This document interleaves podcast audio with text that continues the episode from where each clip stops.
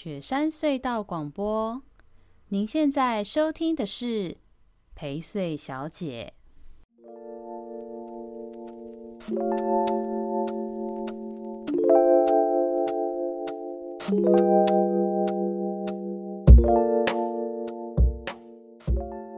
好，欢迎大家回到陪睡小姐特辑的现场。这个，有关我们这次的特辑是助产师在陪你三点零。那我们刚刚先听的，呃，Betty 的这个染疫的妈妈怎么度过她生产的这个难关，又听到了像 Jace 这个很特别的妈妈，从国外回来之后，自己主动寻找能够让自己的生产更加的舒服、温柔的方式的经历。那现在呢，我们要进到第三个 case 了。第三个 case 呢，邀请到的是 Jenny 跟 Ryan 这对夫妻，也很特别。我们现场也刚好有两个小朋友，所以今天大家如果听到特别的环境音吼，不用觉得很很 很紧张。总之，这个就是一个特别的陪伴。对，那呃，Jenny 跟 Ryan 也很特别，因为都是小朋友，刚好像刚刚美丽姐有讲到，小朋友刚好也是都。所谓的过期，对不对？就是四十周以后的状态。对，那但他们也有非常多属于他们自己的阴影的状态跟方法。那我们是不是也先请先请呃美丽姐帮我们稍微介绍一下他们好了？正好他们也正在忙着抱孩子。大家好，我是美丽助产师。那很开心。再来这边跟大家分享一下，就是个案的生产经验。那我们接着接下来邀请到的 J 呃 Jenny，她的要分享的是她在选择居家生产的过程当中，然后发生的一些状况。然后非常有趣，当初她并不是我的个案，呃，就是实际上接受的个案内的个案，呃。排程的个案，那他是在呃我们的助产师在陪你的线上的活动当中，我觉得他让我感觉他非常的担忧跟担心。那所以因为他住的地方跟我接刚好接生完的个案很近，非常近。那所以那时候我就跟他发了个讯息，我说：那如果你有空的话，我在访视完，那我也去。你家可以探视你，探视你，然后跟他做一些讨论，这样子。那所以在讨论的过程当中，他也就是有发出了讯息说，因为疫情的关系，所以他们也有可能考虑到需要居家生产。那当下我是说，呃，居家生产的话并不急，可是你要先确认你的状况是适合可以自然生产的情况下，然后你们呃夫妻。呃，同样的都准备好了，那当然你可以，你可以做这样的选择，那也可以优先选择离你住家最近的助产所。好，那所以我们就透过一边在线上进行我们的助产师在陪你，那一边也慢慢的在。进行说是不是有可能做居家生产的准备，或者说是由比较近的呃助产所的助产士来接生。那可是接着在我们谈过以后，很快的就收到他的讯息说，他从正常的头位转成了臀位。好，那在这一个过程当中，他的心情的转折是很大的。好，那因为台台湾通常就是臀位产几乎就没办法自然产了。好，那可是因为 Jenny 她是呃第二胎，那她会想说，如果是臀位的情况下，她有没有机会在台湾的这样的医疗环境下，有没有可能是可以自然产？那所以我们就接下来的部分，我们就花了一些时间在找呃台北地区，然后有没有哪些医师是可以接受臀位自然产的。那所以这边我们也会希望说，透过 Jenny 她自己本身的经验，从三十六周、三十七周一直到四十二加一生出来的这个过程当中，嗯、然后她因应胎位的宝宝的胎位的变化，她、嗯、做了哪些帮助宝宝转位的姿势动作，还有寻找医师。对啊，对啊，我们也想知道，因为很多人都会觉得说，好像。如果胎位不正啊，就注定要剖腹了，一定要没有办法自然产。那那时候 Jenny 是怎么样看看待跟准备这件事情？然后你做了哪些工作呢？我我那时候其实根本都没有想到要准备剖腹的事情。然后我是刚好三十六周的时候，还真的。做了决定，说要改成在家生，嗯，然后三十七，所以我已经就变成好像就心里准备好了，嗯、然后又是又一个心意已决，对，然后又一个 挑战，嗯，那我记得那几只有几天，那一个礼拜觉得时间很长，但是因为有助产师，我有人就是有经验可以沟通，就真的很帮助我的心情。嗯嗯，就不是觉得好像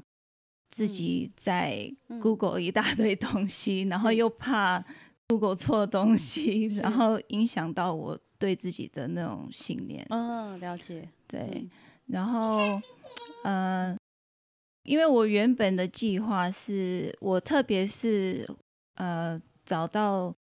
有助产师的诊所，嗯，然后我的计划是要水中生产的，嗯，所以我是做很多。我是我注重这这是在准备我的身心灵，嗯，所以，so, 我觉得这事情发生的时候，其实我是当然失望，嗯，因为我觉得我一直在冥想这个。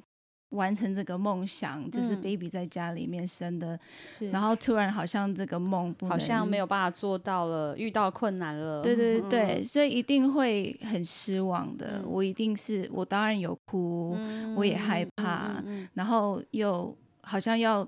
重新开始。嗯，但是我觉得那时候，因为我已经在 focus 在我的、嗯、我的 mindset 上面，嗯，so。我觉得其实这是一个让我嗯。又面对自己的一个嗯。一个机会，嗯嗯对，所以那时候我觉得我是要接受 baby 想要怎么来，嗯嗯嗯嗯，就是就是我们的故事，嗯嗯嗯，就也要跟他沟通，了解那 baby 的状态，因为因为我觉得就是这个过程不是。只有我的是是对对对是了解对好对。那我我我也想问问那个 Ryan，因为今天我们现在现场啊，就刚刚大家听的前两个故事跟 case，就是我跟美丽姐而已嘛。然后我们刚好 cue 到说，呃，相信这几集不只是女性朋友会有兴趣，应该会有蛮多男性朋友也需要听听的。因为我们就讲到说，应该会有蛮多男生常常在这个陪伴伴侣的过程中，这个生产过程中要处于什么这个状态跟心情，可能不太确定。甚至像你们很特别，刚现在在介绍的这个你们的生产经历，刚好是生第二胎嘛？那现在姐姐在现场，就是姐姐怎么一起度过这件事情呢？对不对？所以呃。除此之外，然后大家很怀念的这个另外一个人，就是我们的小帮手也有在现场。所以照理说，小帮手你应该可以可以问一下学长，作为爸爸跟伴侣，面对就是太太要要生产，而且选择了居家生产这件事情的一些经验或感受，我觉得也可以听听看。所以问问看，Ryan 说，就是做居家生产的这个决定是。呃，你们一起做的决定吗？做这个决定的时候，你有什么样的心路历程？这件事情这样子。其实这个生产计划一开始应该是 Jenny 的理想的最理想、最理想的生产，就是可以如果可以在家生产的话，就是会是他他他梦想，他做梦都想要做这件事情。如果是生产的时候，然后其实我一开始是没有什么特别想法，但是他是。他是就是他喜欢做任，就是他做一件事情需要很多很充足的功课的人，所以基本上我就是在后面支持他，对，然后就是就是给他，就是让他相信他这他这个决定是对的，这样主要主要只是这样，我比较就是才就是站在一个是支持的角色而已，对啊对啊，我我暂暂时想不出来要问什么，脑袋一片空白，对，脑袋一片空白，但因为我现在的。的心情大概是也跟 Ryan 就是是类似的这样，对，因为就是在小孩还没出来以前，就是我们就是讲坦白的，我们就是旁观者的身份是多一点的，对，就是我们也知道说他他晚上睡不好，或是会抽筋，可是哎、欸，可是我们还是不太能帮到什么忙，对，在。出来之前这样，对，这是后来我才知道是他在跟我讲，就是。其实他们会希望说多一点心灵、心理上的支持跟陪伴，就是可能可能有时候他们可能不太会讲，可是可能因为荷尔蒙的关系一直在变化，身体在变化，可能他们的心情、情绪随时都在变。然后我们可能应该讲，我觉得要顺着毛摸那种感觉。反正不管怎么样，让妈妈很开心，就是让她开心，嗯、很正面，安全感。对对对对，让她安全感。因为其实像，因为我们完全都没有经验啊，呃，我们这个是第二胎，所以我们有第一胎稍微有一点点经验，可是居家生产还是从来没有接触过的东西，所以会想很多。然后他也比较想很多的人，所以。就是要给给给给太太一个安全感，我觉得蛮重要的。嗯，对，然后太太开心，先生也会比较对日子比较好过。这个感觉不言而喻。那我问问一个具体的，就是那时候你觉得做了什么样子的，有什么样的故事或是经历，你就会突然发现到说，哎。好像那一次有有有顺到毛，有做到这样子。你有自己观察到什么？这样有没有什么样子的经历或机会，或是曾经遇到什么样的事件的时候，有这种感觉体悟？这样一时之间好像想不太，没有什么不太有什么印象。对啊，不过因为我们一直是到三十七周、三十八周之后才真正决定要居家生产。对，反正我们就是很很晚期才。才决定，就是也也想问说，就是这么晚的时候才决定，就是当然刚刚有讲到说是太太的期待嘛，但是这样会不会搞得你有点，哎、被迫也得做这个决定，或者说你就算没有那么勉强，可是我相信对你来说也会有一些冲击或调试。那这时候有哪些帮助到你？比如说像刚刚讲到助产师或助产士，也许有一些过程也可以陪伴或支持到爸爸们。对，那你有什么样子的收获呢？其实我们两个都不是很喜欢医院的人，就是从从从一直以来都是，然后我们也都是就是用自己的方式让自己身体保持到，就是一个就是我我们是我们是就是喜欢健康生活的人啊，然后我们不是很喜欢医院那种感觉，然后刚好刚好有这个机会，那其实我也觉得蛮酷的，对，那不过因为其实我可能对这个方面就是对这方面知识需要。可能是比较被动，我都听他讲，大部分都是听老婆讲比较多。可是，就是有助产师这个角色出现的时候，其实因为就是也是给给我们准爸爸也是也是蛮有一个安心的感觉，因为就是有一个很有很有知识的一个人，然后可以在旁边陪伴你。然后梅姐她她讲话出来的的那种口气，就是反正会让你很放心。对，然后你也可以跟她从中间就学到很多，就是都都你就就比较比较会安心这样子，你就不会去说就是想东想西或者是怎么样，不知道要怎么做这样子。反正有人有人有有一个教练在在旁边引导你这样子，不知道为什么？小帮手，小帮手一片沉默。那 Jenny 可以补充。我也会想要分享的是，像我大女儿，她就是因为有助产师，也有来。来家里访视的时候，呃，她也认识，然后她也有教宝教她，就是有宝宝要来，嗯、然后也、嗯、也，也让她认了解说一个心理建设，对对对，然后真的我们有体验到，其实真的有帮助，因为嗯嗯，他对妹妹的感觉是，就是他从来没有嫉妒她，他没有说、嗯、哦。现在 focus 不是在他身上，嗯嗯嗯、就是我们都有跟他沟通，嗯嗯、然后我觉得是因为没有说像我，因为那时候警戒的时候，他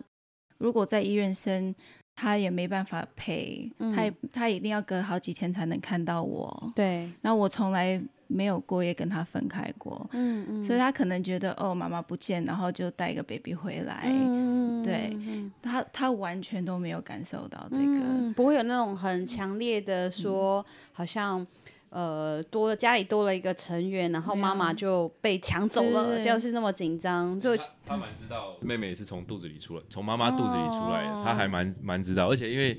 梅姐有一个那个娃娃，嗯嗯嗯，就是就是把那个。小孩从肚子里抽出来的那个娃娃，uh, 对，其实他就很知道这个东西，uh, 哦、对，呃，的大概的，就是就是知道他从肚子出来啊，但出来的过程不是肚子。对，然后我们就感觉他懂，嗯，uh, 对对，然后他不管做什么动作，他是很知道妹妹在哪里，然后都会蛮小心他有这个小宝宝存在。那个娃娃也有胎盘哦，对，然后他看他有看到我的胎盘，他有。就是有参与到，就是。减脐带这些，然后硬胎盘他都有，嗯、所以我觉得他应该也觉得这很 special 的，嗯、对对对，所以他也仪式，所以使得他也参与了这个事情，他也能很能够接受这个家里的变化。睡醒醒来到我们房间，然后就就是看到我们在房间，就是他也可以期待这个嗯这个生命来我们的家庭，是对，因为他从在肚子里面，他也会帮我听他的。他听胎心，对，然后他就会跟我说，我要听蹦蹦蹦蹦，对对。对，很棒哎，对，所以其实助产师、助产士的陪伴，不只是陪伴产妇，也不止陪伴到爸爸、伴侣，事实上更多甚至可以陪伴到像刚刚讲到的，家里头已经有一个。姐姐了，然后接下来又要再生到第二胎的时候，其实也陪伴家里头已经有的孩子，其他的成员，因为对这些其他的孩子来说，很有可能他们也都不一定能那么快速的适应跟接受，呃，妈妈爸爸又要再迎接新的生命这件事情。对，所以怎么让孩子也能够接受跟认识家里要再多了一个弟弟妹妹哦，他们也才能转换那个心境，好像在这个助产陪产过程也蛮棒蛮重要的，对不对？那美丽姐有要补充吗？就是讲讲像这样子的 case 跟在我们陪产的经验上，我们会做些什么事情？通常我自己会比较在意的部分，就是针对家有二宝或是甚至三宝的家庭，那我会比较在意的部分，对于妈妈而言，就是再一次的生产，那同样也是另一次的生产。可是对于这个孩子，小哥哥小姐姐而言，这是他人生中很重要的一个转变，因为这个手足出生了以后，然后虽然也是帮助他，他以后他有一个商量的对象，可是相对的他。爸爸妈妈给他的时间立刻成为二分之一，甚至在坐月子那段时间，可能妈妈本来对他二十四小时的陪伴几乎就少了一半。所以在产前，透过每一次的产前访视，我们可能就会透过一些道具、一些教具，让他去理解呃生产这件事情。然后很重要的是，我们会在过程当中，我会不断的带入说：“哎，妈妈现在在抱宝宝，所以你小时候妈妈也是这样抱着你的呀。”好，就让他去重新把他自己跟透过弟弟妹妹的这样子的生产的经验，他去连接他自己的生产经验。那所以我，我自己很喜欢，就是有小哥哥小姐姐的时候，他们几乎就是我去家访，不管是产前或者是产后，他就是我的小帮手。所以我会让他们去参与听胎心音啊，或者是产后帮宝宝听胎听心跳声啊，然后让他去做胎盘拓印这个仪式。那因为这一个对于二宝家庭而言，这一个二宝出生的这一天是他们今年很重要的一件大事。那我们会透过包括做腹膜或者是做胎盘拓印、断脐这个仪式，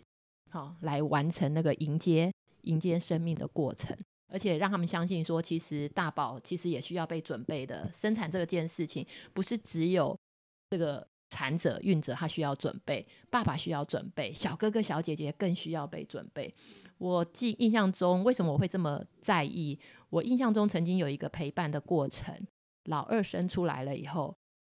外婆就说：“你看，你妈妈再也不爱你了。”我想说，我天，我当下，我当下就整个人是快昏倒。然后我，对，可是这个是我们台湾的习俗，我们台湾很喜欢说反话。说反话，阿里妈妈不爱都爱你啊！呢，我当下我说，宝宝在哭，宝宝宝宝在叫你，快点过来，姐姐姐姐赶快过来。哦，就是，所以我我会很透过那一次的经验以后，我会很在意。所以在产前我们的一些准备的时候，我说如果有陪伴的家长，好爷爷奶奶、外公外婆都来，那我们要我们大家的想法是一致的，就是一个平安健康的生产。然后最重要的是要有人陪伴这个。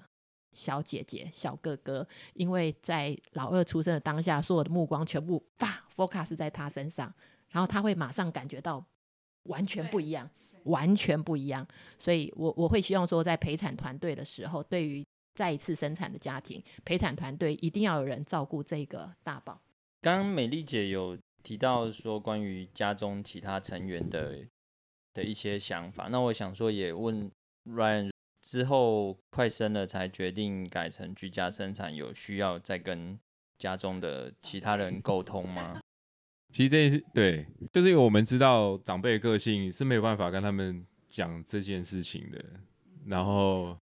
对需要需要我们需要比较这就是同一个方向的知识的 information，、嗯嗯、不是对我们不需要就这个时间不要那种很多负面的说，哎，这不好啦，不安全呐，你们搞什么鬼那种这种话我们不要听，所以我们都是全部都是切断的，然后一直到全部生产顺利结束之后，才慢慢让他们晓得。我猜我老公就小帮手会问这问题，应该是因为他可能也在 想，就是这种怎么跟长辈长辈讲跟沟通这件事情这样子。因为可能我妈，我妈也没有这样子的经验，但是我妈是很百分之百赞成她任何的想法的人，对。然后其实像我爸也是那种不是很能接受，但是也是百分之百支持他的人。所以在这样的情况下，我们试着有跟他们提，那当然得到他们支持，对。然后我妈就是可以有更进一步会想要，就是一对对对对对对对。产前访视的时候，那个妈妈是有到的，还有姑姑，姑姑也有到。然后其实他们也是在生产，呃，我记得生产完的清晨吧，他们他们就来了，就马上介入，然后可以协助一些吃喝啊、日常生活的打打理，呃，然后婆婆还马上炒胎盘。哇，嗯，就马上就动手炒开盘这件事情拿来吃，我还是觉得 对，所以我觉得家庭的支持系统很重要。可是这边还是要强调一下，就是还是有呃，不管你做呃什么决定，在哪里生，其实都是这个女人在生产。是，所以这个女人如果她准备好了，基本上她在院内生产，或者是计划的在院外生产，嗯，其实都应该是要获得支持的。嗯嗯，那她家庭的支持就是最重要的部分，嗯嗯，最重要的部分。对，还是会回归到生产的人嘛。其实，呃，我相信对 Jenny 来说，你也是花了一些力气跟时间，嗯、呃，做这个决定，然后相信你的决定，然后身边的人要能够一起共同支持你的决定，因为毕竟。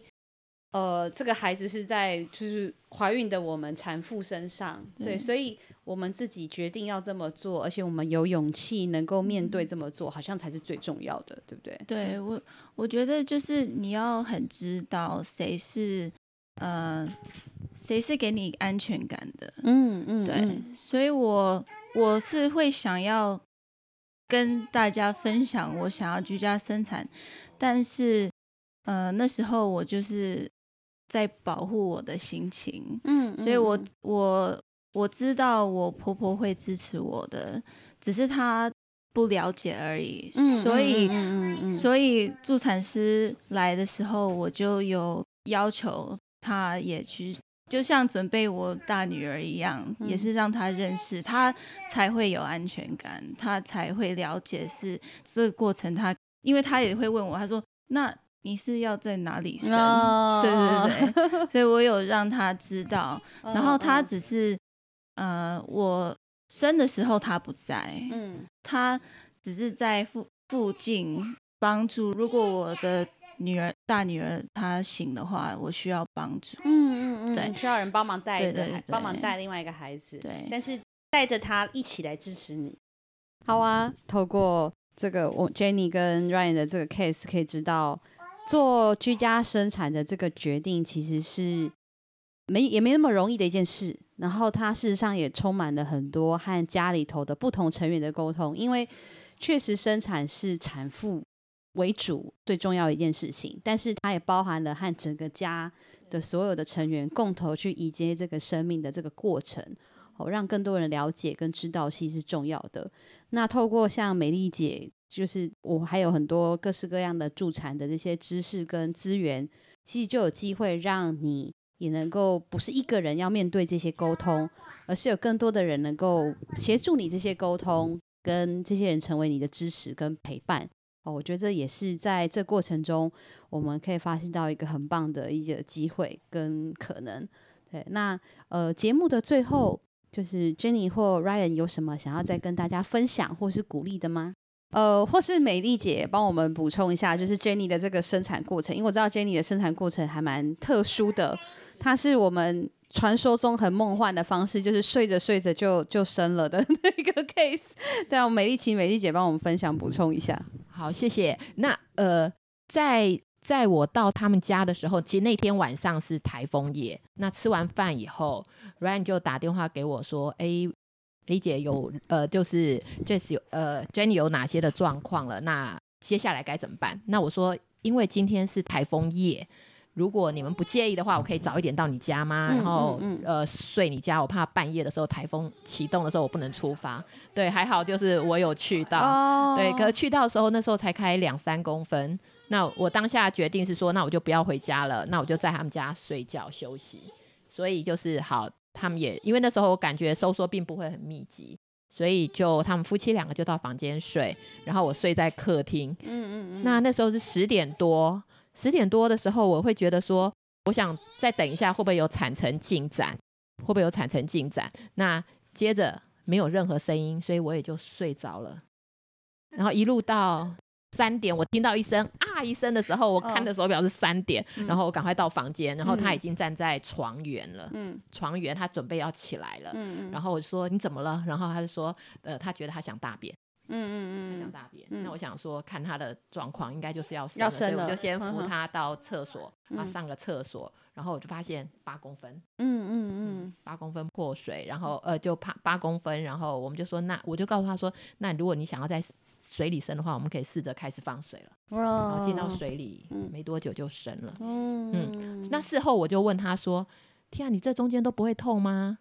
他说他会痛，我说。我可是你是我唯一一次在产妇家睡觉，这睡梦过程当中，我一点声音都没有。我都我说是是你们家隔音太好，还是都没有任何声音？嗯、他就告诉我了，说他在这个宫缩的期间，他怎么样缓解疼痛？哦、他用一个就是我们的那个是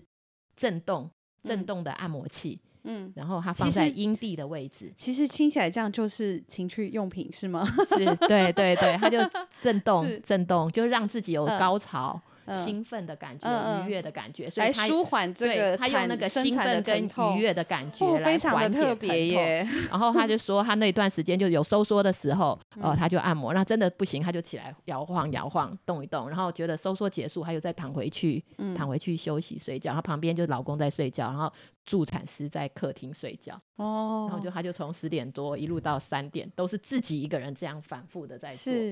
哇，觉得你很厉害耶！而且我觉得这个这个这个经验也相信也会让一些不同的女性朋友跟产妇会觉得很很很特别。原来在舒缓疼痛这件事情，连包含连用这样的方式都是可以的。对，因为我觉得这这概念也跟呃我。刚刚我们在要录音之前，对 Jenny 有一直提到这件事，就说，呃，其实你会觉得生产这件事跟刚刚讲到，透过让身体的愉悦的舒服，然后一些也是有点是性的部分的身体的舒服来舒缓。其实你觉得这是有一些连通的道理的，是不是？对，因为我也有听过那个高潮生产，嗯、对，就觉得其实这好像也有道理，嗯、就是。我们可能就不认识我们的阴道，嗯、是对，是但是宝宝也是这样来的，嗯、对，从性而有了身材，对对对，所以身材与性的关联其实对可以是一个这么连结很高，然后可以是一个很很正向、很有帮助的一件事。我觉得应该就都有有关系的，嗯、所以我我听过，然后就想说试试看，试试看。如果没有用就没有用，对，然后也是算是一个舒压的，嗯嗯，对，就是就你如果不舒服，也是一个舒，就像你泡个澡还是什么，也是舒压的用途，嗯嗯嗯。然后我觉得是我在准备我自己，我在冥想我想要怎么生 baby 的时候，我觉得我个性就是那种我一定要到内心里，所以我。觉得大家在睡觉，是我真的可以进那个状况，嗯嗯嗯嗯，就是可能那时候我的身体才真的会开始分娩的，嗯嗯，对，就是我在疼痛的那个时候是不舒服，不算是太痛不能接受的，就是我已经接受这个不舒服，嗯，然后我也知道。呃，每次宫缩的时候是像浪会，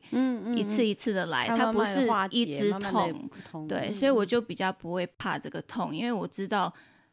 会结束的。嗯嗯，然后结束的时候我就休息。嗯嗯，就我就从就是从两公分到八公分的时候，是那时候就是这样度过。就是，但是我是如果有人在看我，在等我，呃、我可能就打断了那个。呃，所以其实你变得有更多的方式是自己与自己相处，自己与自己调整，对对对，然后。而且我觉得这个这些听起来其实也都不是没来由的，你才会很重要的事情是在生产之前，也就是开始发启动生产的这个过程之前，好、哦，可能透过助产师、助产士，透过各式各样的资讯，你有做过一定程度的功课，你给建立自己建立很多的信心，所以在那个当下，你才能够做这么多的方法来去调整你自己，去面对这个过程。我我觉得最。帮助我准备的是，嗯、我就呃看很多很多正正面的，嗯。的生产的故事，嗯嗯嗯，然后越看就是因为我反正宝宝还多等了半个月，是，所以我就每天只就是要保护我的 energy，嗯嗯，我就是。看到很多人很正常的在家生，嗯嗯，然后自己生，嗯，就不会就越来越不怕这件事情，嗯嗯嗯，因为就越看就知道哦，他也可以，那我也可以，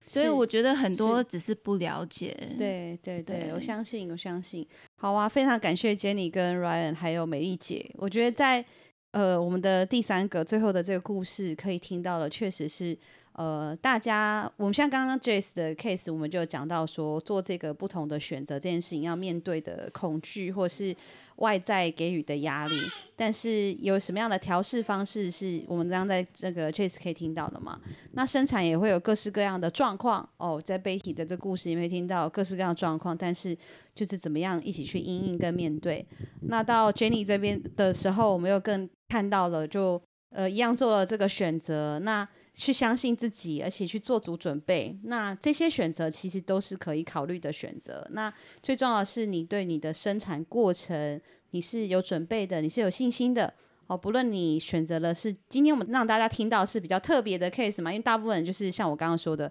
九成五的人可能都是在医院的那个过程，少数的人可以知道或选择了这个像居家生产、水中生产，各式各样的选择方式。对，但。不论做什么选择，你对生产、怀孕，你都有一定程度的准备。身边的人和你一起做足了这些准备，大家一起度过，然后一起开启这段好的旅程，我觉得都是最重要的事情。不论是在家、在医院，还是做各式各样的生产方式。对，那我们今天非常感谢 Jenny 跟 Ryan，那也非常感谢美丽姐。对我们这个特别的特辑，助产师在陪你三点零。好，就先跟大家分享这三个故事。如果我的生产顺利还有余裕，我们就会继续再多做几集，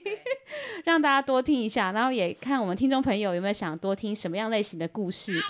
或甚至呢对呃今天听到这三个故事有什么进阶好奇的想知道的，然后我们也可能可以再邀请美丽姐上节目，再跟我们多谈更多的故事跟内容。好哦，好，那我们今天到这边喽，谢谢大家，拜拜。